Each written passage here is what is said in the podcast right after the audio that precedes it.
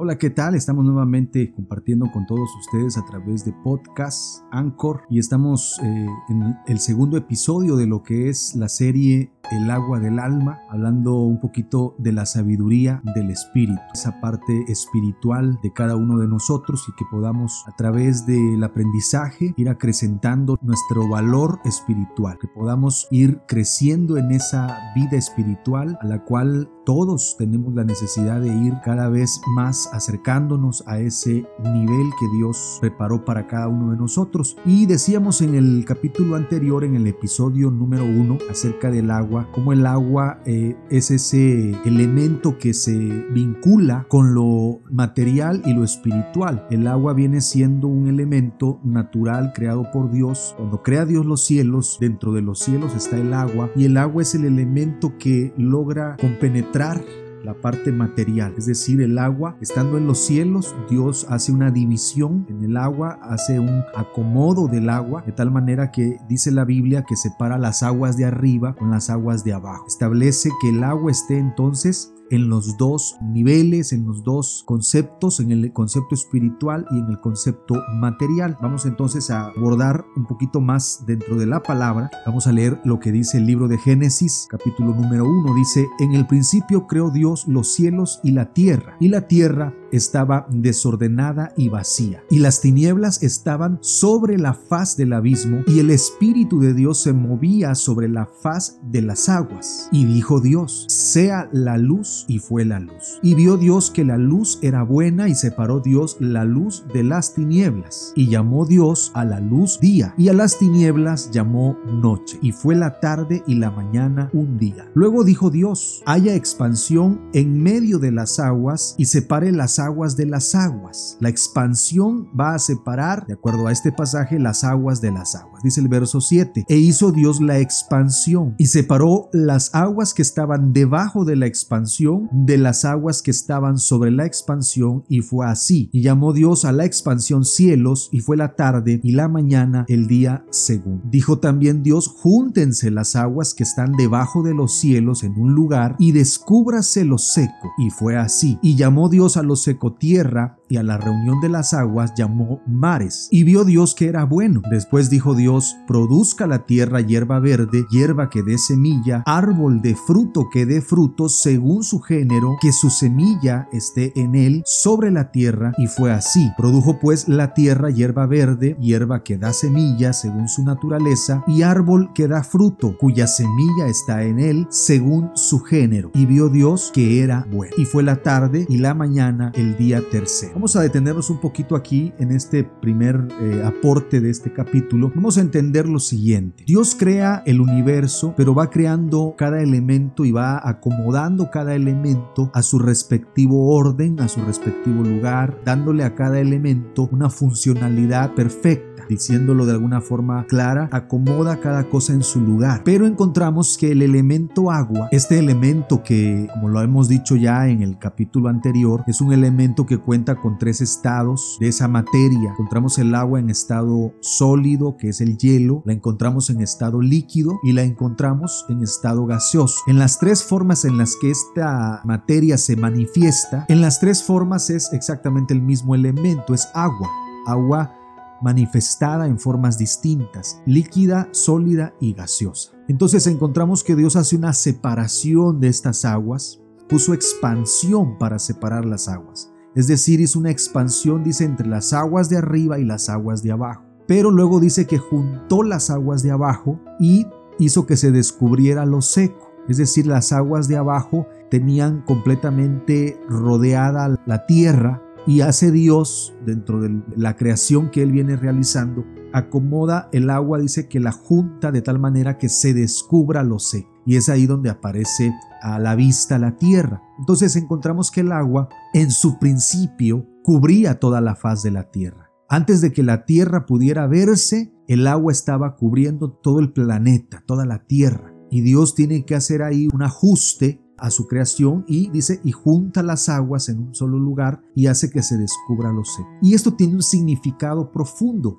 un significado místico, un significado que nos permite entender que el plan de Dios en un principio era que las aguas cubrieran la tierra, pero para que se manifieste la vida en la tierra, pues tiene Dios que hacer que la tierra sea visible.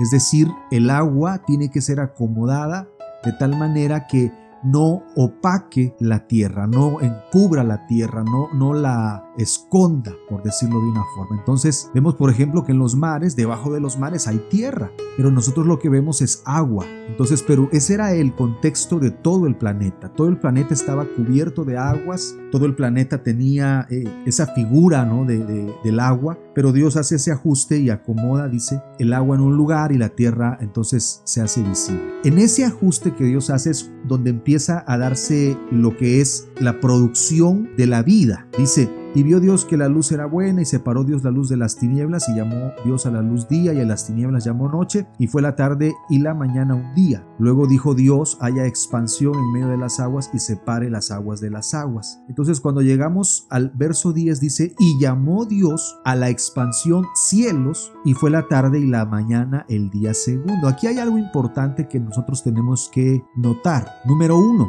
dice que a la expansión Dios llamó cielos. Esa expansión que hay entre las aguas de arriba y las aguas de abajo, esos son los cielos. Es decir, que cuando nosotros miramos hacia arriba pensando en los cielos, estamos cometiendo un error al ubicar los cielos arriba porque los cielos comienzan desde el momento en que termina la tierra. A partir de que termina la, tierra que pisamos, todo lo que hay por encima de esa tierra, a partir de allí, esa expansión, de acuerdo a lo que dice aquí, el verso 7 dice, e hizo Dios la expansión y separó las aguas que estaban debajo de la expansión de las aguas que estaban sobre la expansión, y fue así, y llamó Dios a la expansión cielos. Es decir, la expansión que hubo entre el agua de abajo y el agua de arriba, eso es cielos. Entonces, dice el verso 9, dijo también, júntense las aguas que están debajo de los cielos en un lugar. Júntense las aguas que están debajo de los cielos. ¿Por qué debajo de los cielos? Porque normalmente donde termina el agua comienzan los cielos. Entonces el agua que está debajo de esa expansión, ¿sí? Esa, a esas aguas dice llamó mares, dice el verso 9, debajo de los cielos en un lugar y descúbrase lo seco y fue así y llamó Dios a lo seco tierra y a la reunión de las aguas llamó mares y vio Dios que era bueno. Entonces ahí vemos nosotros cómo Dios va acomodando las cosas. Pero el agua, volvemos a decirlo nuevamente, ocupa un lugar importantísimo dentro del concepto de la creación. El agua, por lo que estamos entendiendo, va a estar por encima de la expansión llamada cielos y va a estar por debajo de la expansión llamada cielos. Es decir, el agua estará arriba en los cielos y abajo de los cielos. Es decir, el agua es un elemento al cual Dios ubica en las dos dimensiones, en la dimensión espiritual y en la dimensión física. Esto es importante que nosotros lo podamos comprender por lo siguiente. El agua, más allá de su concepto físico, que es como nosotros normalmente la, concebimos, la conocemos, la entendemos, más allá de la idea física del agua, el agua es un elemento importantísimo dentro del ámbito espiritual, dentro de la idea espiritual. Y a esto vamos a ir llegando a lo largo de estas enseñanzas, de estos episodios. Vamos a ir profundizando en esa idea de lo que significa el agua en el mundo espiritual, ya que vamos a encontrar precisamente que el agua es protagonista en varios momentos en los que la palabra de Dios está haciendo alusión a cosas espirituales, a elementos espirituales. Entonces el agua más allá de su concepción física, que es como la conocemos H2O, hay un plano en el agua, hay un nivel en el cual el agua se ubica dentro del ámbito espiritual. Dice el verso 11, después dijo Dios, produzca la tierra hierba verde, hierba que dé semilla, árbol que dé fruto, según su género, que su semilla esté en él sobre la tierra, y fue así. Produjo pues la tierra hierba verde, hierba que da semilla según su naturaleza, y árbol que da fruto cuya semilla está en él,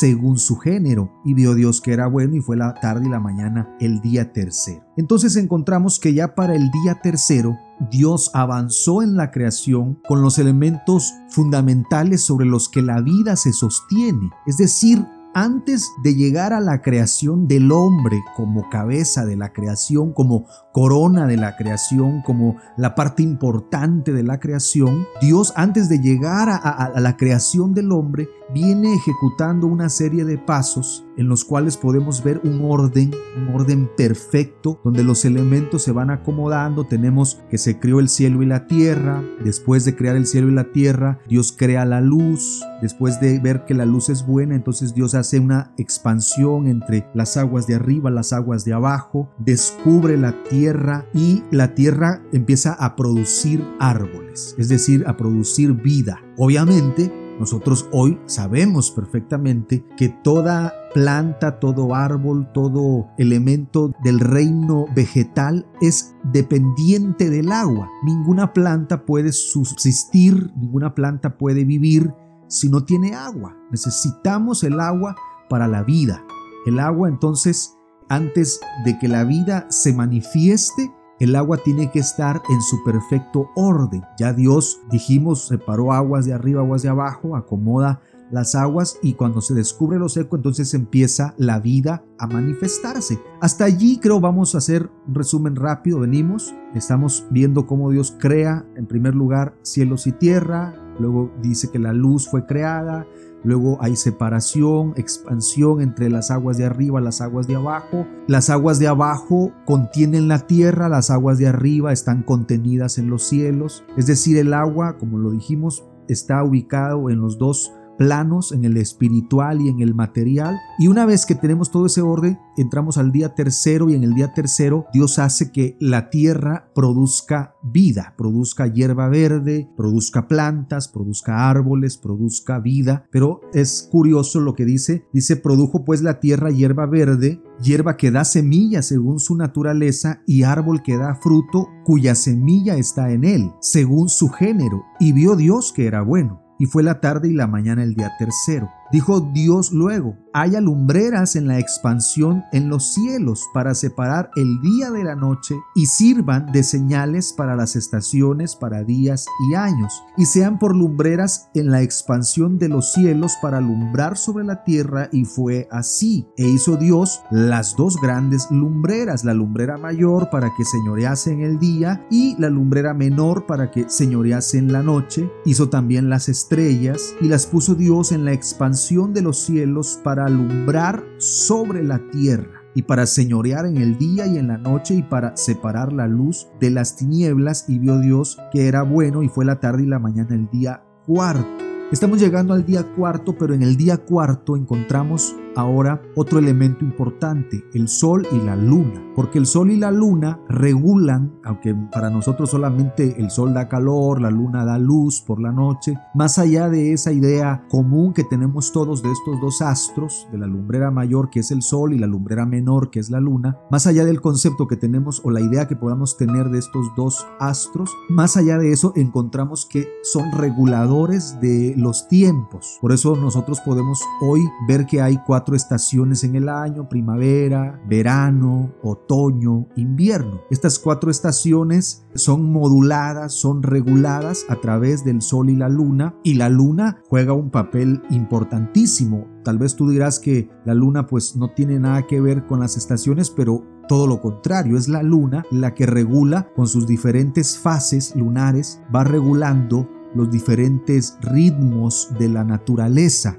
y esto tiene que ver en todo el, sentido de la naturaleza, también con el ser humano. Vamos a encontrar que la luna eh, dentro de sus fases va de alguna forma alterando la energía que aquí en el planeta nosotros recibimos de parte del Sol ya que en el día recibimos una cantidad de radiación, de plasma, de rayos ultravioleta que emanan del sol, pero más allá de esa carga eh, energética que recibimos durante el día, por la noche cuando estamos durmiendo o cuando estamos ya en ese estado de reposo, la luna está emitiéndonos hacia la Tierra la energía del sol para la noche, pero es una energía regulada en diferentes fases, por eso encontramos luna nueva, eh, cuarto creciente, luna llena, cuarto menguante, luna nueva, y, viene la luna cada 28 días haciendo ese cambio, esa eh, mutación en sus fases. Entonces, estos dos astros tienen esa función, esa funcionalidad de darle a la vida aquí en la Tierra ese equilibrio en sus diferentes fases. Entonces eh, llegamos al día quinto, vamos a, llegar al día quinto, pero el día quinto, cuando termina el día cuarto, dice, y fue la tarde y la mañana el día cuarto, dice el verso 20 del libro de Génesis, dijo Dios,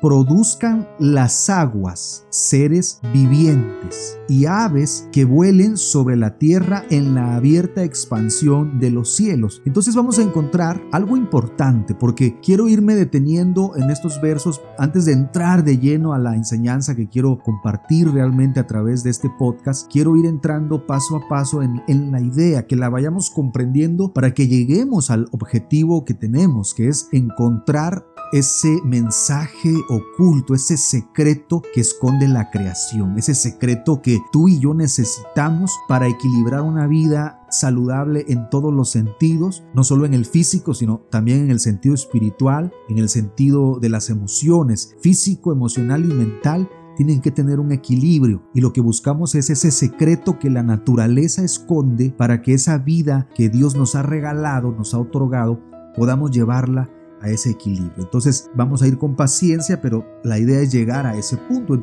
Vamos en el verso número 20. Dijo Dios, produzcan las aguas. La tierra ya produjo árboles, vegetación, hierba, plantas, todo lo relacionado al reino vegetal. Ya lo produjo la tierra, pero ahora en el verso 20 dice, produzcan las aguas, seres vivientes no se dice lo mismo cuando habla de la naturaleza del reino vegetal. Dice en el verso número 11, después dijo Dios, produzca la tierra hierba verde, hierba que dé semilla, árbol que dé fruto, que dé fruto según su género, que su semilla esté en él, sobre la tierra, y fue así. Es decir, produzca la tierra, dice hierba verde, no dijo seres vivientes, aunque hoy nosotros reconocemos al reino vegetal como seres vivos. Una planta para nosotros está viva, una flor para nosotros cuando todavía está en el árbol o en la planta está viva. Entonces para nosotros un árbol está vivo, pero la Biblia no lo enmarca como un ser viviente, lo enmarca así claramente. Dice, produzca la tierra hierba verde. Pero cuando habla en el verso 20, dice, produzcan las aguas seres vivientes. Y otro dato importante, dice, y aves que vuelen sobre la tierra. Es decir, las aves son producidas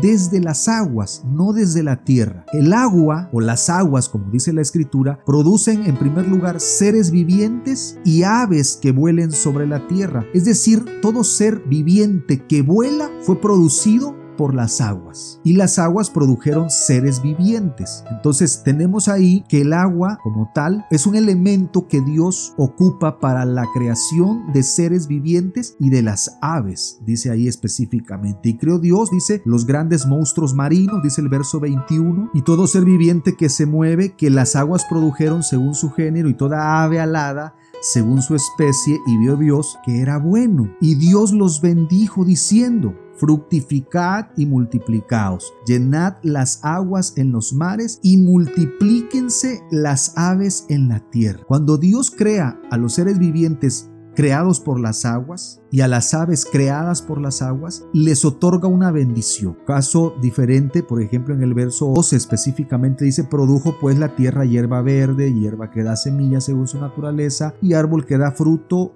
cuya semilla está en él según su género, y vio Dios que era bueno. No dice en ningún momento que los bendijo Dios y que les haya dicho que se fructificaran y multiplicaran. Cosa diferente en el verso 21 dice, y creó Dios los grandes monstruos marinos y todo ser viviente que se mueve, que las aguas produjeron según su género, y toda ave alada según su especie, y vio Dios que era bueno. Y Dios los bendijo diciendo, fructificad y multiplicaos y llenad las aguas en los mares y multiplíquense las aves en la tierra. Y fue la tarde y la mañana el día quinto. Entonces tenemos aquí ya la creación empieza ya a tomar forma. Por un lado la hierba verde, los árboles, todo el reino vegetal. Por otro lado tenemos seres vivientes creados por las aguas, entre ellos los seres que vuelan, las aves y los grandes monstruos marinos y, todo, toda esa variedad de especies que están dentro de los mares fueron creados por las aguas. Y dice que eso fue la tarde y la mañana el día quinto. Dice el verso 24. Luego dijo Dios, produzca la tierra seres vivientes según su género. Primero crea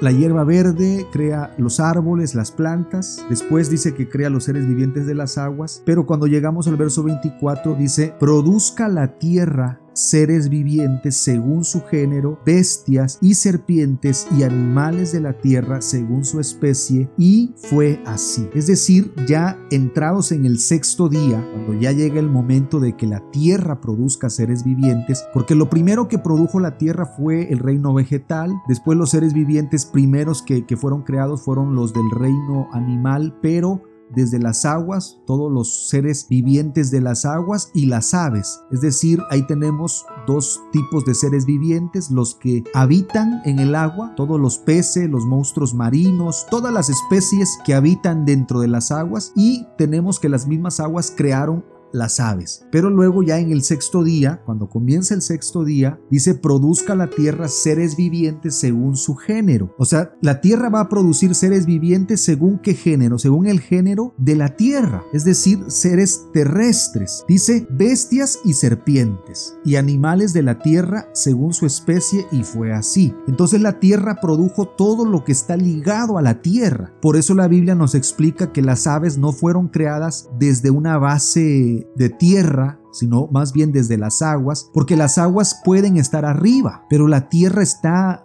es tierra, pues está debajo. Y entonces todo animal, toda bestia, todo reptil, toda serpiente que no puede volar, no puede volar porque su género es terrenal. Entonces las aves, ¿por qué las aves sí pueden volar y estar en la tierra? Porque fueron creadas desde las aguas. Entonces vemos que las aves pueden estar en el aire volando, pero también pueden estar en la tierra caminando. Son como el elemento del cual fueron creadas, fueron creadas del agua. Entonces los peces, por consiguiente, los peces son animales directamente acuáticos. Ellos no pueden sobrevivir fuera del agua porque su forma de respirar está adaptada a la fuente o al género de donde fueron creados. Es decir, los peces fueron creados desde el agua, entonces son dependientes del agua. Pero en el caso de las aves, las aves vienen a representar, porque cada eh, ser viviente tiene una representación en el sentido de lo físico con lo espiritual. Eso es importante que lo entendamos. Entonces, tenemos los seres terrestres que están habituados a lo terrenal. Una persona no puede respirar debajo del agua de forma natural, necesita un equipo de oxígeno, un tanque de oxígeno o algo que le permita respirar y hasta eso por algún tiempo nada más eh, establecido pueda la persona estar debajo del agua, pero ningún ser viviente terrenal puede vivir debajo del agua, no, no se puede, es algo que para lo que no estamos diseñados. Y por consiguiente los peces no pueden vivir en la tierra porque están diseñados para vivir en el agua, pero las aves son una representación de las aguas porque pueden estar tanto en el aire como en la tierra, es decir, las aves pertenecen a ese tercer elemento que podríamos llamar así, porque tenemos tierra, tenemos agua, pero tenemos aire. Entonces las aves representan ese tercer elemento. Por eso las aves tienen esa facultad de estar en la tierra y estar en, a la vez pueden estar en el aire. Dice el verso 25, e hizo Dios animales de la tierra según su género y ganado según su género y todo animal que se arrastra sobre la tierra según su especie y vio Dios que era bueno. Entonces dijo Hagamos al hombre a nuestra imagen, conforme a nuestra semejanza, y señoree en los peces del mar, en las aves de los cielos, en las bestias, en toda la tierra y en todo animal que se arrastra sobre la tierra. Y creó Dios al hombre a su imagen, a imagen de Dios lo creó, varón y hembra los creó, y los bendijo Dios y les dijo, fructificad y multiplicaos, llenad la tierra y sojuzgadla, y señoread en los peces del mar, en las aves de los cielos y en todas las bestias que se mueven sobre la tierra. Y dijo Dios, he aquí que os he dado toda planta que da semilla, que está sobre la, toda la tierra, y todo árbol en que hay fruto y que da semilla os serán para comer. Y a toda bestia de la tierra, y a todas las aves de los cielos, y a todo lo que se arrastra sobre la tierra, en que hay vida, toda planta verde le será para comer. Y fue así. Y vio Dios lo que había hecho y aquí que era bueno en gran manera y fue la tarde y la mañana el día sexto. Aquí vamos a entrar en un elemento importante, algo interesantísimo, porque vamos a irnos penetrando en ese mundo de, de, la palabra de Dios, de la Biblia. Y voy a ocupar estos últimos minutos para esta comprensión a la que quiero que lleguemos, a la que podamos todos nosotros llegar. Cuando dice la Biblia que Dios creó al hombre a imagen de Dios y dice la Biblia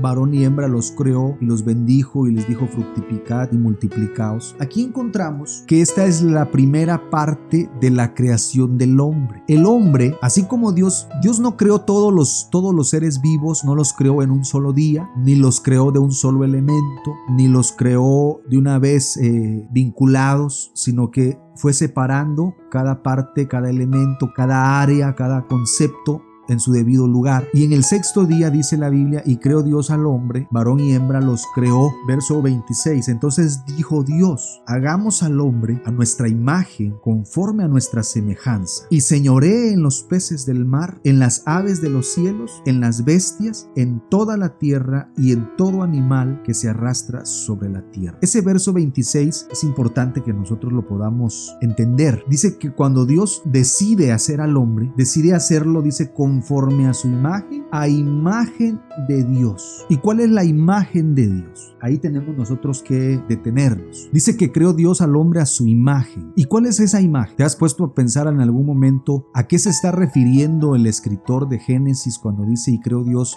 al hombre a su imagen y semejanza? Porque a veces nosotros queremos concebir a Dios de forma humana. Pensamos que cuando está diciendo que somos creados a imagen de Dios, entonces se supone que Dios es como somos nosotros, que tiene cinco dedos en cada mano, cinco dedos en cada pie, dos orejas, una nariz, una boca, dos ojos, una cabeza, dos piernas, dos pies, porque concebimos a Dios desde el punto de vista humano. Pero ahí está diciendo que creó Dios al hombre a su imagen y a su semejanza. Si nosotros ponemos atención a este pasaje, nos damos cuenta que cuando ya lo comparamos con el contexto de la Biblia, la Biblia dice claramente que a Dios nadie lo ha visto jamás. Nadie. Nadie ha podido ver a Dios. Nadie puede describir a Dios porque nadie lo ha visto. Esa es una realidad. Si alguien viene y dice es que yo vi a Dios, lo que vio fue una idea de cómo Él concibe a Dios. Pero a Dios la Biblia dice que nadie le ha visto jamás. Entonces Dios ha sido hasta el día de hoy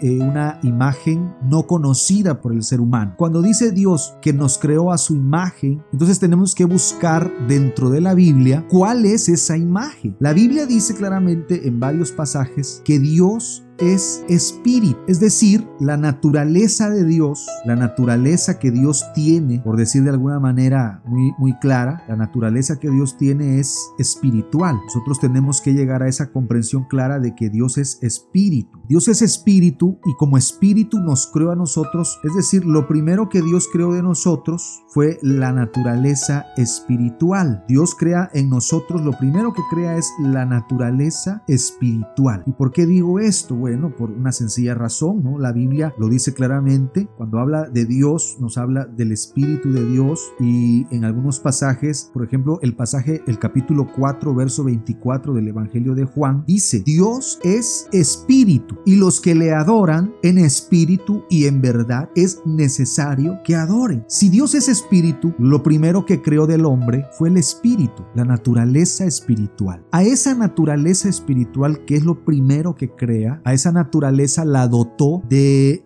los dos géneros. Por eso dice la Biblia que cuando Dios creó al hombre, dice varón y hembra los creó, porque la naturaleza espiritual es precisamente varón y hembra. Nosotros no vamos a encontrar, eh, esto digo, hay muchas eh, especulaciones, ¿no? Con respecto a esto, hay quienes hasta se atreven a decir que el hombre en su, en su inicio, el hombre era hemafrodita y que tenía los dos sexos de forma física. Ese es un error totalmente garrafal, es un error que no tiene pies ni cabeza. Lo que la Biblia está diciéndonos no es eso. La Biblia está diciéndonos que Dios lo primero que creó fue la naturaleza espiritual. Y la naturaleza espiritual es la que tiene los dos géneros. La naturaleza espiritual es hombre y la naturaleza espiritual es mujer. Dice el verso 27, lo voy a leer nuevamente, dice, y creó Dios al hombre a su imagen, a imagen de Dios lo creó, varón y hembra los creó. Esto lo dice el verso 27. Es decir, Dios crea la naturaleza espiritual del hombre, varón y hembra. Pero en este momento todavía no está creando el cuerpo. Y esto lo voy a explicar yo a lo largo de, de los diferentes episodios. Hoy lo quiero decir, la creación del cuerpo del hombre la venimos a encontrar en el capítulo número 2 del mismo libro de Génesis, cuando dice el libro de Génesis capítulo 2, dice, fueron pues acabados los cielos y la tierra y todo el ejército de ellos, se acabó Dios en el día séptimo la obra que hizo y reposó. Entonces ahí nos está diciendo que acabó toda la creación. Y cuando habla de, de los orígenes de los cielos y de la tierra, en el capítulo 2 llega a este punto. Dice, entonces Jehová Dios formó al hombre del polvo de la tierra y sopló en su nariz aliento de vida y fue el hombre un ser viviente. Esto lo dice en el verso 7 del capítulo 2. ¿Por qué lo dice en el verso? Voy a leer desde el verso 4. Dice, estos son los orígenes de los cielos y de la tierra cuando fueron creados el día que Jehová Dios hizo la tierra y los cielos y toda planta del campo antes que fuese en la tierra, y toda hierba del campo antes que naciese, porque Jehová Dios aún no había hecho llover sobre la tierra, ni había hombre para que labrase la tierra, sino que subía de la tierra un vapor el cual regaba toda la faz de la tierra. Entonces Jehová Dios formó al hombre del polvo de la tierra y sopló en su nariz aliento de vida y fue el hombre un ser viviente. Aquí vamos a encontrar otro punto importante. Lo primero que Dios crea en el verso 26 del primer capítulo de Génesis es el hombre espiritual, varón y hembra. Pero en el capítulo 2 y versículo número 7 del mismo libro de Génesis, crea Dios al hombre material, al hombre físico. Y cuando crea al hombre físico, lo crea masculino, 100% masculino. No tiene una parte femenina el hombre. El hombre no es hemafrodita. El hombre es un, un hombre completo. Crea Dios al hombre. Al, el hombre físico no es varón y hembra. Al hombre físico es necesario crearle su parte femenina al hombre físico es necesario crearle la mujer. El hombre espiritual, como no tiene cuerpo, la energía, el espíritu, es naturaleza espiritual y es positivo negativo, es masculino femenino, es hombre mujer, varón y hembra, pero ya cuando crea lo físico del hombre, que es el cuerpo del hombre, cuando dice que tomó de la tierra, entonces ahí Dios se ve obligado a crear al hombre como hombre. Y más adelantito vamos a encontrar que Dios crea a la mujer y dice que hizo caer sueño profundo sobre Adán y nos explica que de una de sus costillas y dijo Adán, esta es ahora hueso de mis huesos, carne de mi carne. Entonces, esta explicación la estoy dando por lo siguiente. Hoy en día estamos viendo que a lo largo y ancho de, de la tierra se están enseñando muchas cosas que no tienen nada de sentido común. Se dicen muchas cosas que no están basadas en un estudio profundo de las escrituras, pero más allá de un estudio profundo no están basadas en una revelación divina. No se ha buscado que Dios realmente acomode las ideas y podamos nosotros entender cómo Dios hizo la creación. Entonces, ¿qué es lo que está pasando? Bueno, que se dicen cosas como esa de que el hombre fue creado hermafrodita, que había otra mujer, hay quienes hasta aseguran que había otra mujer antes de Eva porque ya había creado Dios varón y hembra y ese es un error total, eso es un error. Si tú has escuchado decir a alguien, es que antes de Eva había creado Dios a Lilith y Lilith fue la primera esposa de Adán, esa es una mentira, una mentira total ese es el resultado de una ignorancia de las escrituras. Alguien que ignora las escrituras y no las ignora porque no las tenga a la mano o no las, no las ignora porque no las ha leído, sino que las ignora porque no le han sido reveladas, porque las ha leído como leer un libro de historia, como leer un libro de matemáticas, de geografía. No ha querido realmente interpretar lo espiritual que este libro contiene y al no buscar la revelación que da el Espíritu, pues entonces el hombre tergiversa totalmente los conceptos de la Biblia y genera una serie de mentiras tratando de poner eh, en orden sus ideas, las mismas ideas eh, erróneas que el hombre tiene, las trata de acomodar. Entonces el hombre, al no entender cómo Dios dice primero creó al hombre, varón y hembra los creó y luego más adelante crea a, a Eva, entonces es que ya había otra y ya le ponen hasta nombre a esa otra, aunque la Biblia ni siquiera dice nada con respecto a eso. Esto lo han inventado, esto, esto lo vas a encontrar en libros que no fueron revelados por Dios. Esto lo vas a encontrar en libros de otros que leyeron las escrituras y que al no tener comunión con Dios, una comunión real, no estamos hablando de religión, no estamos hablando de que hayan sido adeptos o que hayan sido pertenecientes a X o, tal eh, religión o dogma, no. Estamos hablando de gente que estudió la palabra pero no se preocupó porque realmente Dios, antes de interpretarla, pudiera Dios darle la revelación de las escrituras y entraron en un acomodo y hasta nombre le pusieron y le llamaron Lilith. Entonces ese es un error. Ese, ese personaje Lilith es un personaje creado por el hombre, por el hombre ignorante, por el hombre que ignora las escrituras, que ignora la verdad, que ignora el secreto oculto en la naturaleza, que le falta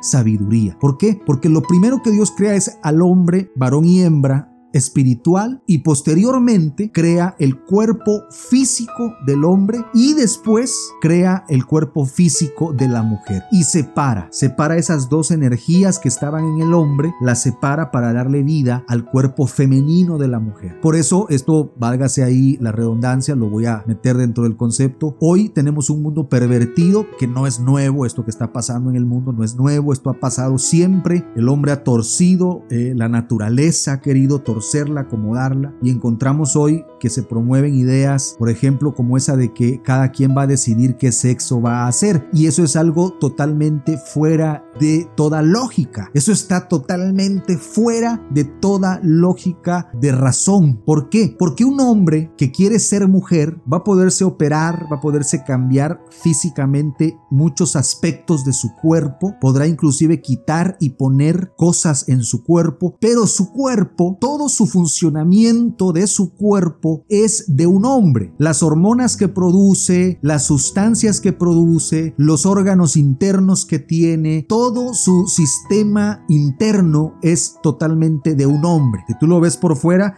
Quizás parezca una mujer, pero nunca va a ser una mujer. Jamás de los jamases será una mujer. Y por consiguiente una mujer puede operarse, puede quitarse, puede ponerse, pero todo su sistema interno está diseñado para ser mujer. Entonces la naturaleza no se equivoca, la naturaleza no la podemos nosotros cambiar. Lo que sí podemos hacer, y es lo que se está haciendo ahora, es pervertir el sentido de la naturaleza con leyes absurdas, con mentiras absurdas, con ideas absurdas y para eso también Dios tiene una respuesta, pero no vamos a hablar de eso ahora, vamos a hablar de esto, o sea, Dios crea al hombre varón y hembra espiritualmente y cuando crea la parte física define Dios lo que es un hombre de lo que es una mujer. ¿Por qué? Porque estos dos tienen elementos que los hacen precisamente capaces de poderse vincular el uno con el otro y al vincularse el uno con el otro puedan a través de esos dos seres crear vida. La vida no se puede crear entre dos hombres, la vida no se puede crear entre dos mujeres. Eso es algo que se tiene que entender claramente, eso no se puede. El cuerpo humano es diseñado para ser hombre o para ser mujer. Que tú quieras pervertir, que tú quieras cambiar, eso ya es otra cosa, eso es una aberración mental, ese es un degenere que hay en la mente del ser humano que al no comprender la naturaleza con la cual Dios nos hizo, entra en ese estado de confusión y pervierte totalmente el sentido natural. Pero Dios creó al hombre primero y luego crea a la mujer de la costilla del hombre. Y esto quizás suene a misoginia, esto, ah, como que Dios creó primero al hombre. No, porque lo primero que Dios creó fue la naturaleza espiritual. La materia como tal, la materia va a ser destruida y esto lo voy a decir así claramente. Nosotros estamos compuestos de tres elementos, espíritu, alma y cuerpo. Nuestro espíritu, dice la Biblia, volverá a Dios quien lo dio. Nuestro cuerpo se va a volver polvo, ya sea que pasen los años y se descomponga y se pulverice, aunque sea una momia, si una momia la sacan al aire, aunque le hayan hecho todos los trabajos que le hayan podido hacer para momificar ese cuerpo, después de determinado tiempo ese cuerpo vuelve al polvo de donde fue tomado. Y hay un tercer elemento que es el que se crea entre la fusión del espíritu y la carne, es el tercer elemento llamado alma, y es esa alma la que Dios viene a relacionar consigo. Es decir, Dios a lo que quiere realmente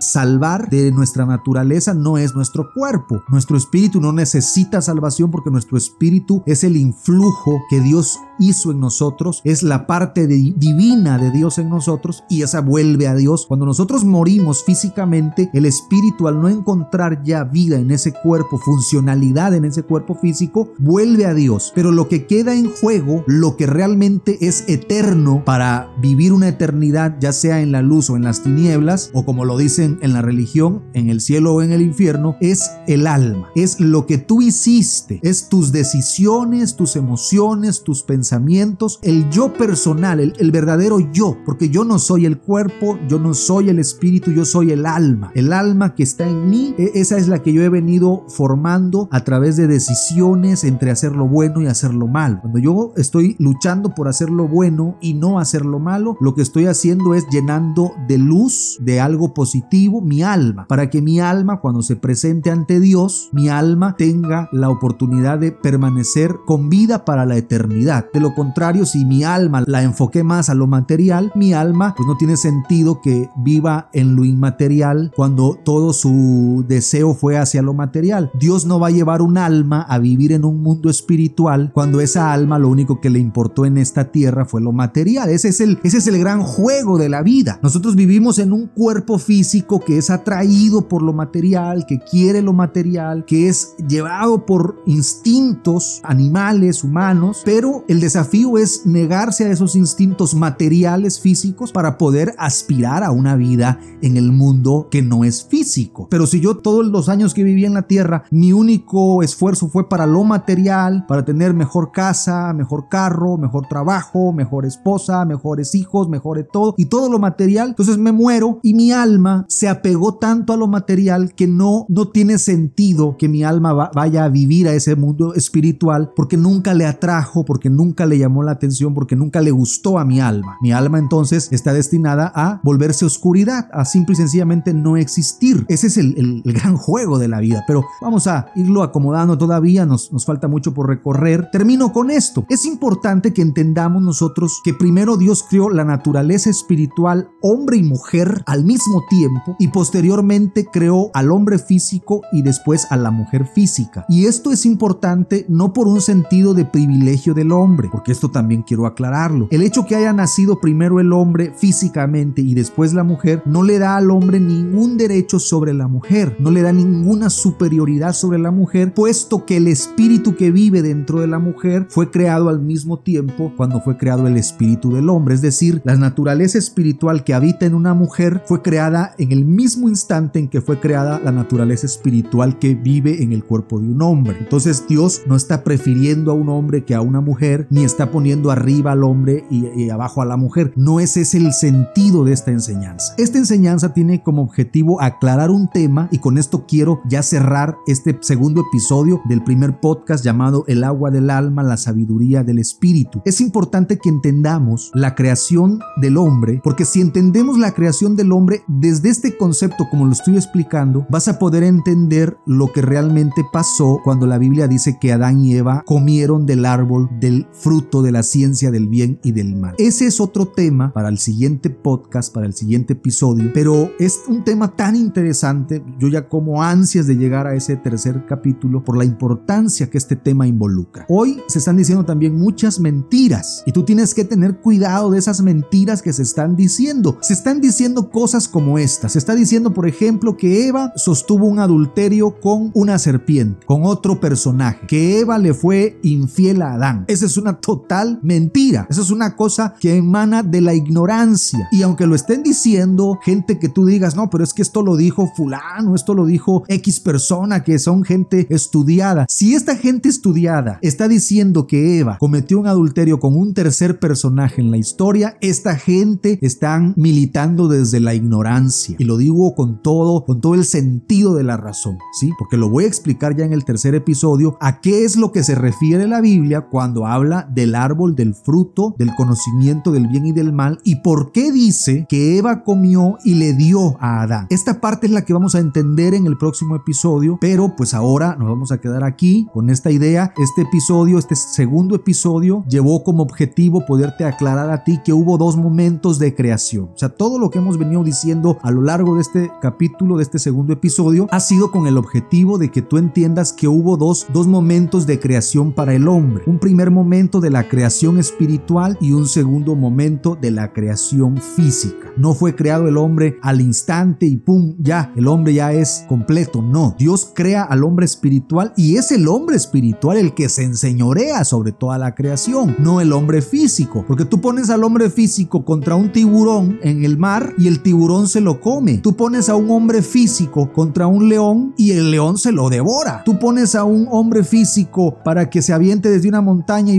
y se va a estrellar en el piso y se va a hacer pedazos. ¿Por qué? Porque no es el hombre físico al que Dios le dio la autoridad para señorear, es al hombre espiritual. Y el hombre físico lo que tiene que hacer es llevar su alma a la naturaleza, elevar su alma a la naturaleza espiritual. Entonces, cuando el hombre físico se vuelve espiritual, es cuando cobra autoridad sobre toda la creación. Y con esto termino. Si tú realmente anhelas señorear sobre las cosas que Dios creó, tienes que empezar a direccionar direccionar tu vida hacia lo espiritual. Es necesario. Un hombre carnal no puede señorear ni sobre su propio cuerpo, cuanto más va a señorear sobre la creación. Pero el hombre espiritual ha sido bendecido por Dios para señorear sobre toda su creación. Agradezco tu atención. Espero podamos reunirnos nuevamente a través de las diferentes plataformas a través de las cuales Anchor nos hace el favor de difundir eh, nuestros podcasts. Agradecemos a esta plataforma, agradecemos a todos los que nos escuchan a través de Anchor, a través de Spotify, a través de todas las plataformas. Son 11 o 12, me parece, plataformas en las que está llegando este mensaje. Y agradezco a todos los que nos escuchan y espero que podamos estar juntos para el próximo capítulo, para el próximo episodio de El agua del alma, compartiendo la sabiduría del Espíritu. Y no olvides, el sabio sabe que la existencia guarda un secreto. Hasta la próxima y que Dios vaya contigo.